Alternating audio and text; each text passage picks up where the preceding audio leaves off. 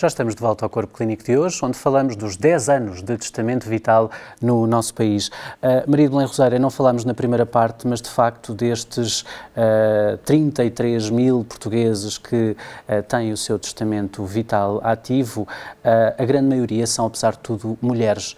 Isto acontece do seu ponto de vista, porque as mulheres são sempre aqui cuidadoras, é isso que explica ou, ou, como é que também podemos sensibilizar mais os homens para uh, tratarem do seu Eu acho uh, que a sensibilização tem que ser feita através da divulgação, não é? Aliás, acho que aqui o presidente da SPMS devia ir mais vezes a, aos vários canais de televisão e falar nestas coisas. Eh, por, Aqui tem sempre a porta motivos. aberta. Eu até vou, vou, ser um bocadinho mais abrangente, por vários motivos. Primeiro, porque, como aqui já se disse, é uma questão de direitos das pessoas e direitos no espaço dos direitos humanos, o que é sempre indispensável e é marca da nossa civilização. Uh, depois também porque a utilização de instrumentos digitais é muito divulgada e facilitada para esta via. Eu sempre achei que a saúde, como é uma das principais preocupações dos portugueses, acaba por acelerar alguns processos que outras áreas não têm hipótese de fazer da mesma maneira, não é? E, eh, evidentemente pandemia, que eu estou é? muito preocupada com a iliteracia no âmbito da saúde, mas também estou muito preocupada com a iliteracia digital em termos gerais. Se eu vou ter uma administração pública cada vez mais digitalizada, eu vou deixar de fora muita gente muita gente, porque não tem capacidade para utilizar estes instrumentos com a facilidade eh, que as gerações mais novas têm, designadamente as gerações mais novas ou pessoas que são obrigadas ou pela sua vida tiveram que fazer essa aprendizagem. E, portanto, se eu tiver que uh, lidar mais com este tipo de coisas para algo que me interessa, para algo que tem que ver com a minha vida ou o que eu quero para o meu final de vida, é mais uma forma de agilizar a familiarização com este tipo de metodologias, está a ver? E, portanto, nós precisamos de tudo e mais alguma coisa para não deixar de fora do exercício dos seus direitos e da relação com a administração pessoas que têm poucas Mas, eh, competências. Curioso, e, portanto... Curiosamente, Maria de Belém Rosário, ao olhar para estes dados que estão disponíveis, também há aqui outro elemento muito curioso, é que a grande maioria tem entre 65 e 80 anos, as pessoas que já fizeram o seu testamento pois são aquelas que, que, que, realmente têm que pensar mais no fim de vida. Nós sabemos que quando somos jovens achamos que vamos ser eternos e depois é que começamos a perceber que isso não é bem assim, embora infelizmente morram muitos, muitos jovens ainda, a maioria por acidentes, o que é sempre trágico, não é? Mas pronto. Uh, agora, aquilo que eu queria eh, realmente referir era isso, quando falou nas mulheres. As mulheres têm talvez mais noção da prevenção, é por isso que as mulheres uh, vão mais ao médico, cuidam-se mais. Uh, e São também filhas têm de alguém, mais casadas problemas com alguém, de saúde, portanto acabam também por ter tem, é, também têm mais problemas de saúde, portanto também vão mais, porque as mulheres, ainda por cima estamos no mês de março, é bom sempre dizer que as mulheres têm o duplo fardo, não é? As que trabalham fora de casa, têm isso para fazer e depois chegam a casa e normalmente também a partilha não é uma coisa que impere muito nas famílias eh, portuguesas ainda, nas mais novas sim, nas mais antigas não, mas é sempre uma pedagogia a fazer. Portanto, as mulheres preocupam-se com isso. As mulheres preocupam-se com o que está para a frente também. E os homens vivem mais a sua vida muito preocupados com outras coisas e, portanto, é natural que, que, também as mulheres se preocupem mais com isso. Agora, todos temos que nos preocupar, não é? Todos temos que nos preocupar e é sempre bom as coisas serem feitas como nós achamos que devem ser feitas, de acordo com as nossas escolhas. O que faz parte do, deste conceito de liberdade e de respeito pela nossa dignidade, ou pela dignidade de cada um, é precisamente nós podermos fazer as nossas escolhas. E também devemos fazê-las neste campo não é? Luís Góes Pinheiro, um, que caminhos é que a SPMS pode ainda trilhar para promover mais, junto de outras faixas etárias, mas também sociais, o testamento vital? Eh, como disse há pouco, a, a ACSS, a Direção-Geral de Saúde e a SPMS têm vindo a conversar no sentido de, eh, dentro do quadro legal vigente, eh, evidentemente, encontrar caminhos para essa divulgação, para essa intensificação. Uh, da utilização. Pelo menos para garantir que quem quer fazer o seu testamento vital sabe que o pode fazer e como o pode fazer.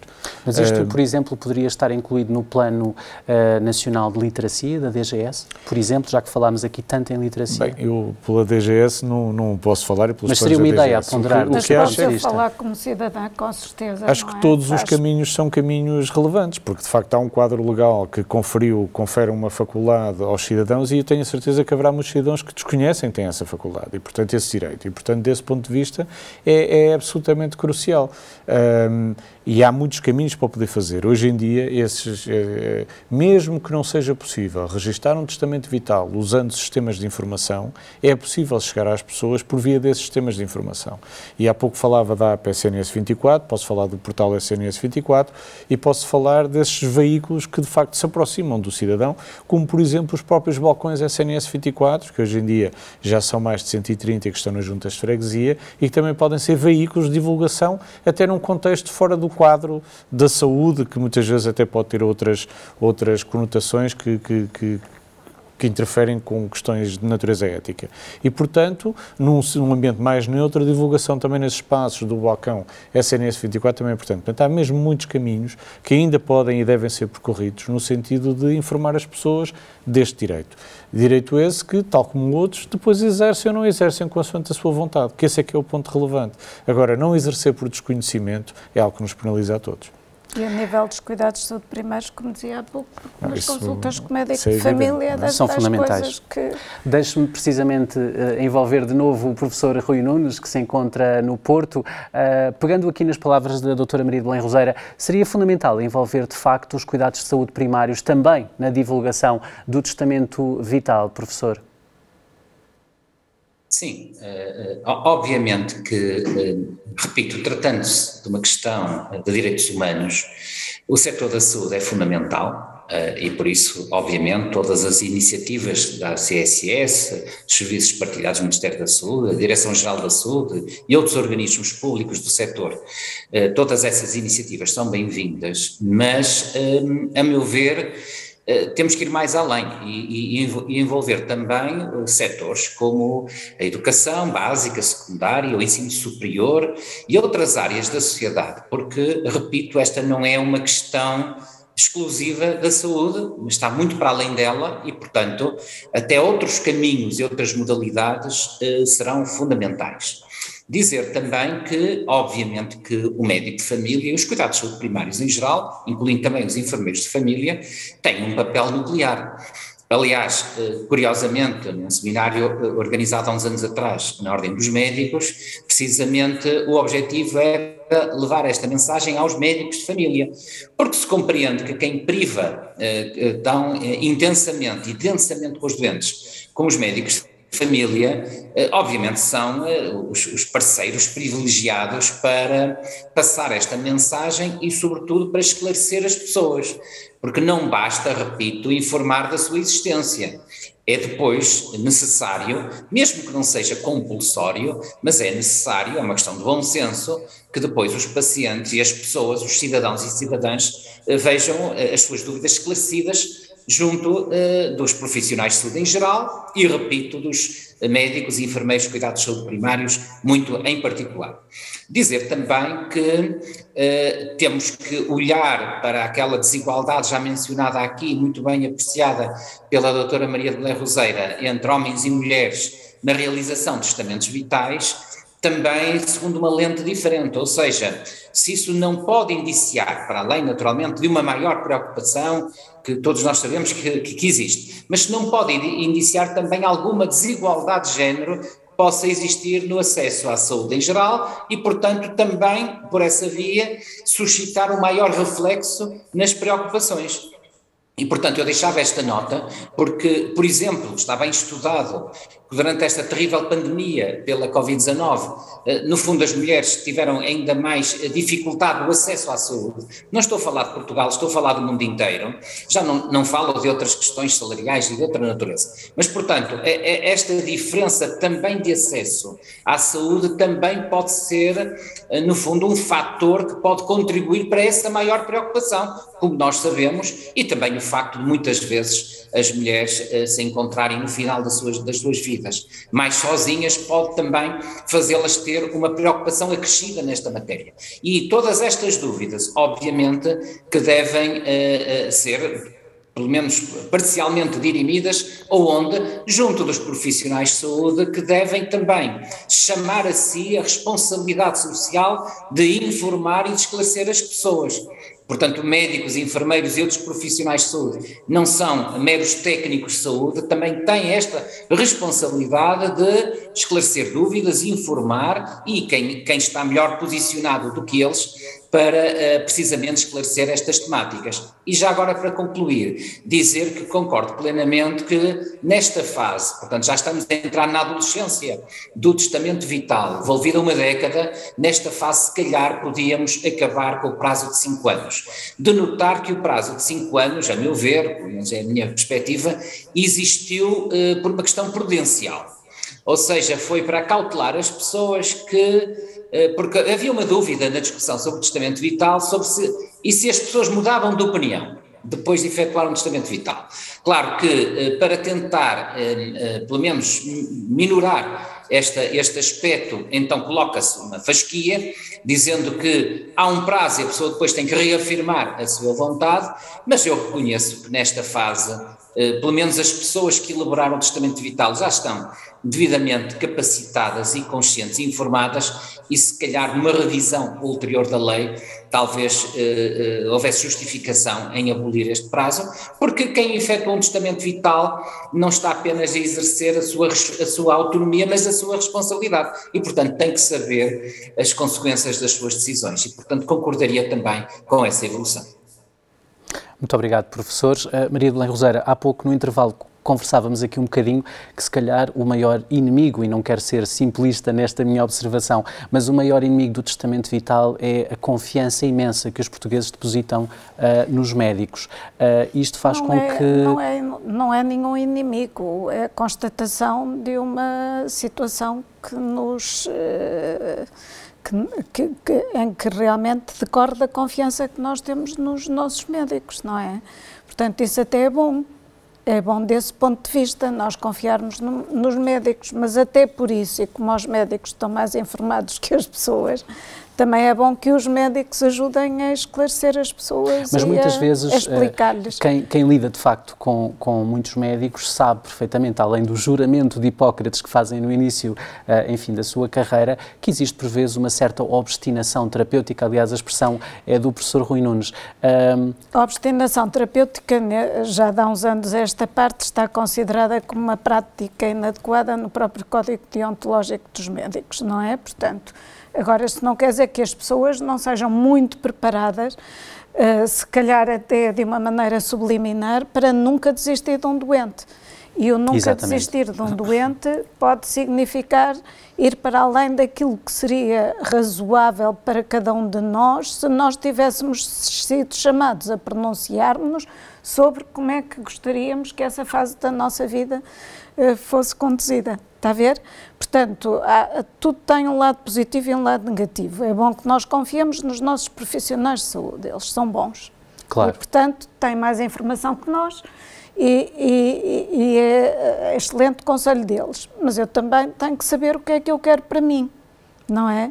Desde que não obrigue, como é evidente, a que outros façam em mim o que eles também não desejam. E por isso é que há sempre a questão das objeções de consciência que são autorizadas neste, neste tipo de instrumentos. Agora, realmente, eu, como cidadã de corpo inteiro, eu tenho que saber fazer as minhas escolhas e tenho que ser capacitada para as fazer antes disso, não é? Portanto, tudo o que seja informação, divulgação, eh, disponibilidade para esclarecimentos às pessoas, sejam eles uh, da SPMS na forma de utilizar os instrumentos da parte da Direção-Geral da Saúde, como uh, entidade que superintende nas questões relativas à saúde pública e todos os agentes, existentes, as sociedades científicas, as associações de médicos, os programas eh, que a própria, organ...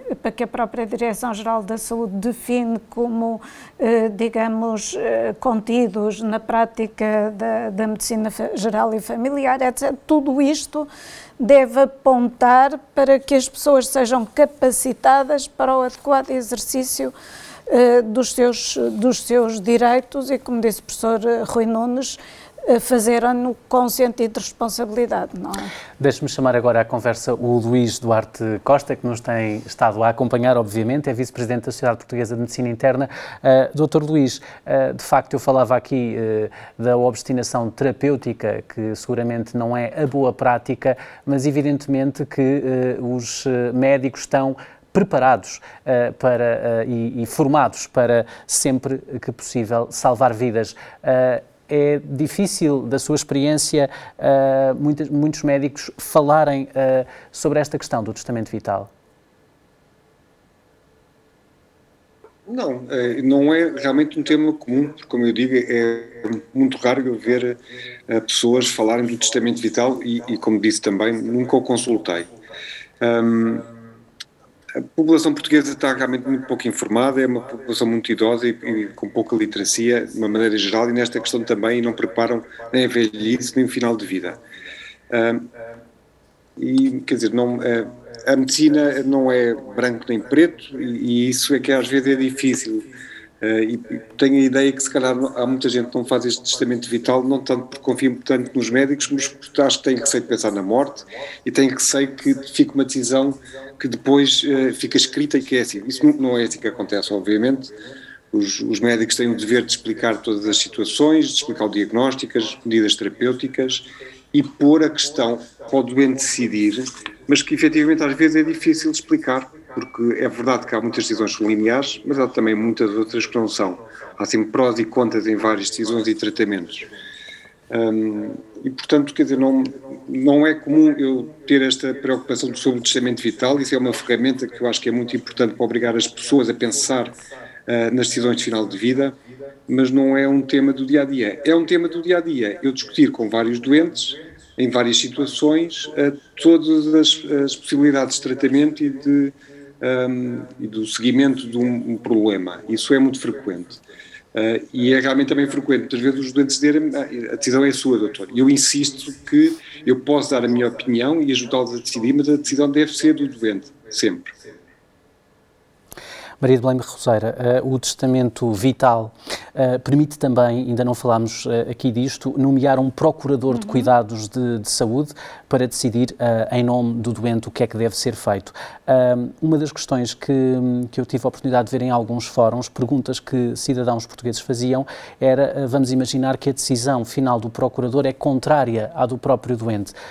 nesse caso, o que é que deve prevalecer? Esta é de facto uma questão que deve ter resposta, obviamente, mas que, que, deixa as pessoas uh, uh, interrogadas e a pensar. Sim, mas a, a, a, a lei prevê uma solução. Do procurador, a lei prevê uma solução, mas a figura do procuradora é criada para uh, que haja uma manifestação de vontade, ou melhor, em primeiro lugar, o procurador é escolhido pela pessoa e a pessoa pode escolher ter ou não ter, depende da confiança no âmbito das suas relações pessoais, é verdade ou não é? E, portanto, pessoais, eh, quando eu digo pessoais, é entre amigos ou familiares. E é para quando a pessoa não consegue manifestar a sua vontade, não é? Eu cheguei como a um hospital, um serviço de urgência, depois quem é que decide? Está a ver? Quem é que decide que tipo de tratamento? E, portanto, é, é, é fundamentalmente para essas situações.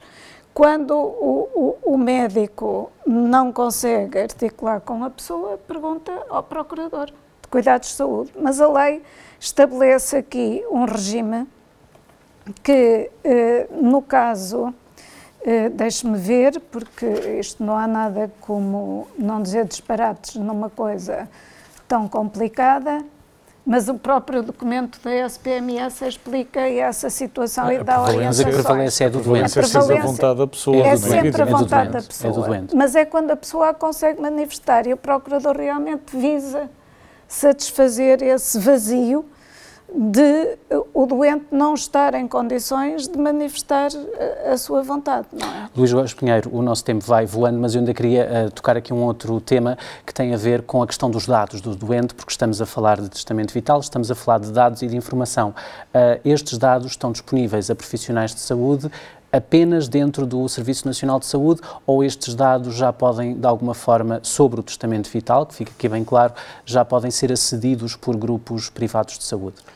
Podem, usando, ou seja, eles estão acessíveis para médicos e enfermeiros, essencialmente dentro do SNS, e houve inclusivamente já nesta, até esta altura mais de 20 mil consultas, portanto, de testamentos vitais ativos, o que significa que eles vão sendo consultados, o que é importante, que é para isso que eles servem, não é?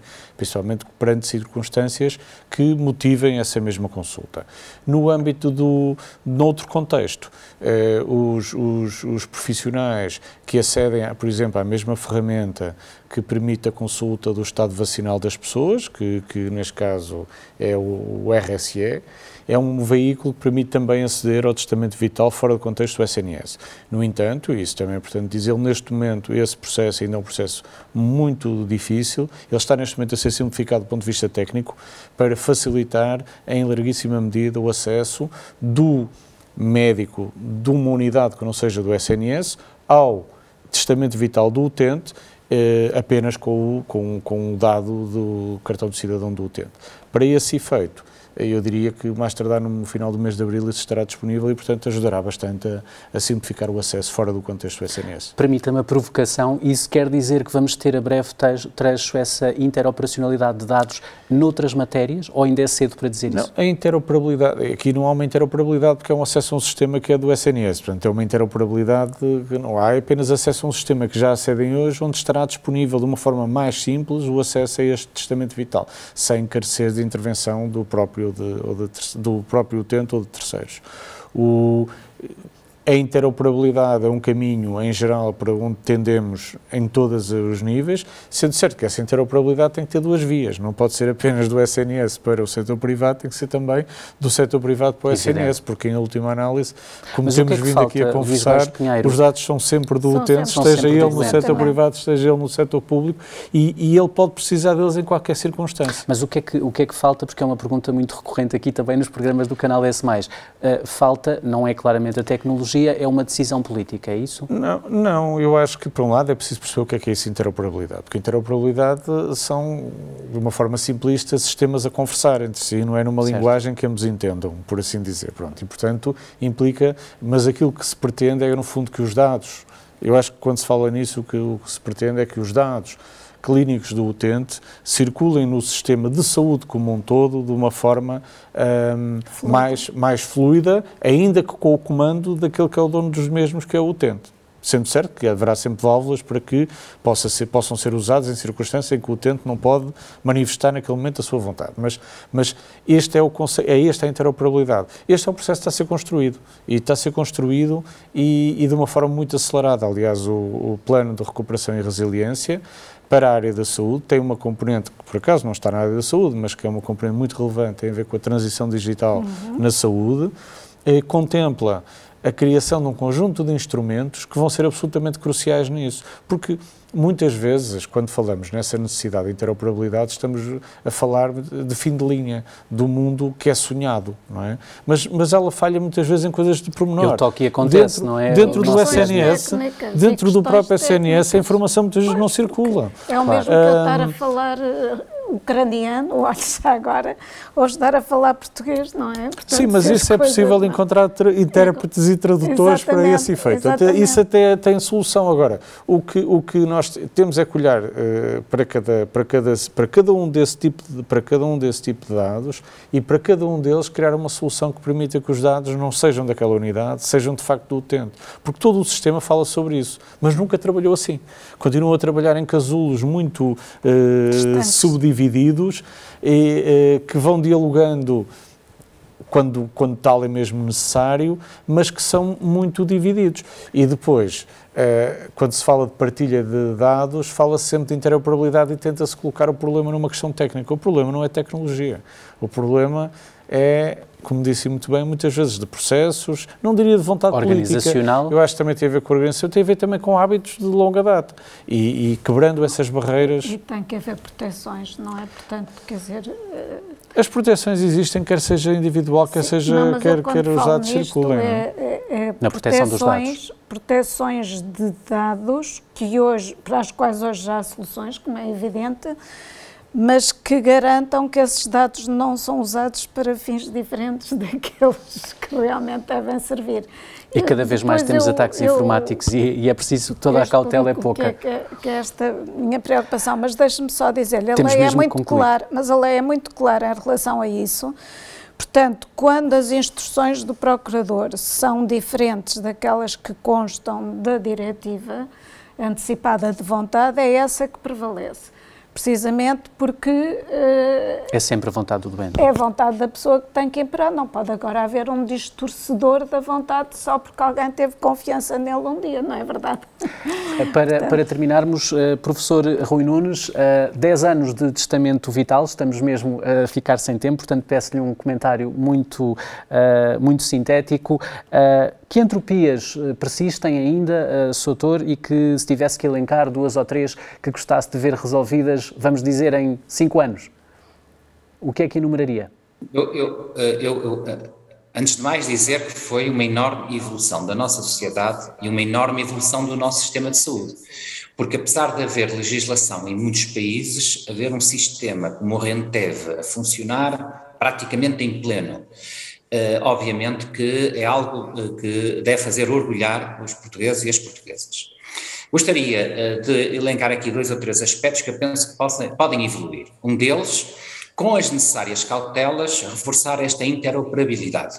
Mas, naturalmente, os nossos governantes e as instituições que eles dependem devem nos assegurar absolutamente a privacidade desses dados, para não acontecer o que aconteceu recentemente numa uma auscultação à informação dos portugueses. Uh, penso que não foi desmentido em matéria do censos, que uh, se revelou que, uh, obviamente, não correspondia às expectativas em matéria de proteção de dados. Portanto, qualquer interoperabilidade tem que garantir, a priori, a existência de infraestruturas digitais, por um lado, e de ferramentas que permitam assegurar. Porquê? Porque, senão, os cidadãos e cidadãs vão perder confiança no sistema. Aliás, o Regulamento Geral de Proteção de Dados já prevê o direito ao esquecimento, ou seja, o direito de um paciente ou de uma pessoa qualquer, num, num, qualquer sistema dentro ou fora da saúde, pedir a eliminação dos seus dados. Ora, nós não queremos que isso aconteça e, portanto, garantir esta interoperabilidade parece muito bem, mas com a garantia de que esses dados vão ser efetivamente eh, protegidos. Em segundo lugar, eh, divulgar mais eh, a sua existência e concretização junto da sociedade em geral e junto dos profissionais de saúde em particular. Ou seja, eu creio que esta é a grande meta para a próxima década, é precisamente difundir de tal forma que eh, seja uma, uma, linguagem comum dos nossos cidadãos e cidadãs e não seja pontual, como o Sr. Dr. Uh, Luís Costa aqui uh, referiu, depois no ambiente da prática clínica. E já agora, lançar um repto para a próxima década, dado que Portugal está nesse fantástico projeto que é a União Europeia e que, infelizmente, a pandemia e agora a guerra existente uh, fazem-nos olhar ainda de uma forma mais densa para este projeto uh, existencial e civilizacional e no quadro da criação da União Europeia da Saúde, porque não, lanço este repto aqui à assistência e naturalmente também aos meus colegas de painel, que esta interoperabilidade se estenda aos outros países da União Europeia. Isto é, no âmbito da livre circulação de pessoas no espaço europeu, por que não pensar eh, pelo menos numa primeira fase em tubo de ensaio eh, a um ou outro país, que haja também esta possibilidade de aceder ao testamento vital fora eh, da, da nossa geografia, fora do nosso território, mas em outros países da União Europeia. Lanço aqui este desafio, penso que seria concretizável obrigado, e, mais professor. uma vez, reforçaria a noção de identidade e cidadania europeias. 30 segundos, doutora Maria de Blanco, estamos mesmo sem tempo. Uh, são boas ideias estas?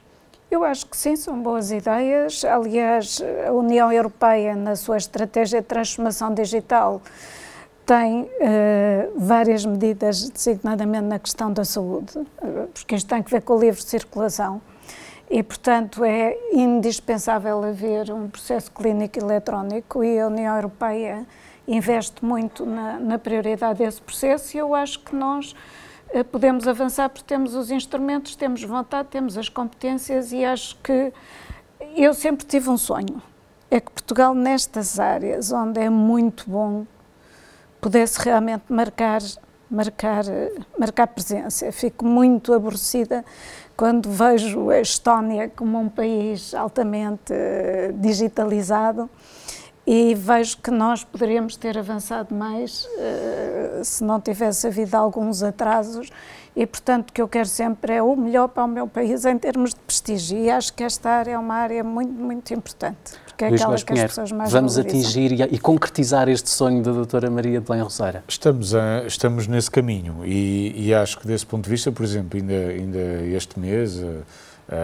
vai ser dado um salto qualitativo este mês e até ao final deste semestre, no sentido, por exemplo, de todos os exames ou uh, pelo menos uma parte significativa dos exames que são solicitados no âmbito do SNS, para já, terem de ser uh, reportados por via, por via digital. E esse salto, que permitirá que esses dados existam, é o pressuposto, por exemplo, depois da sua partilha. E muitas vezes, quando nos preocupamos com a partilha, é também, é, começa por nos preocuparmos em saber se esses dados efetivamente existem para poderem ser partilhados. Portanto, este é um caminho. Um passo seguinte que vai ser dado também ao longo deste ano será a criação do repositório central de meios complementares de diagnóstico e terapêutico, exatamente para garantir que ficará uma cópia central para o doente, independentemente do ponto do sistema onde ele realizou determinado exame, e daí até podemos partilhar a nível europeu, havendo vontade do utente, é um passo relativamente pequeno. Nós, aliás, importa aqui dizer, a Estónia é um bom parceiro, mas a verdade é que Portugal, no contexto europeu, é um dos países que, no âmbito da saúde, é tido como dos mais avançados no que respeita à transformação digital e, portanto, desse ponto de vista, é um orgulho para todos nós. Muito obrigado a todos. Chegamos assim ao fim deste corpo clínico de hoje, onde falámos sobre os 10 anos do Testamento Vital. Para a semana voltamos. Até lá não se esqueça de nos acompanhar uh, aqui mesmo no canal S+, e também o nosso site saudemais.tv e as nossas redes sociais. Há um corpo clínico de excelência que passa aqui mesmo no canal S+.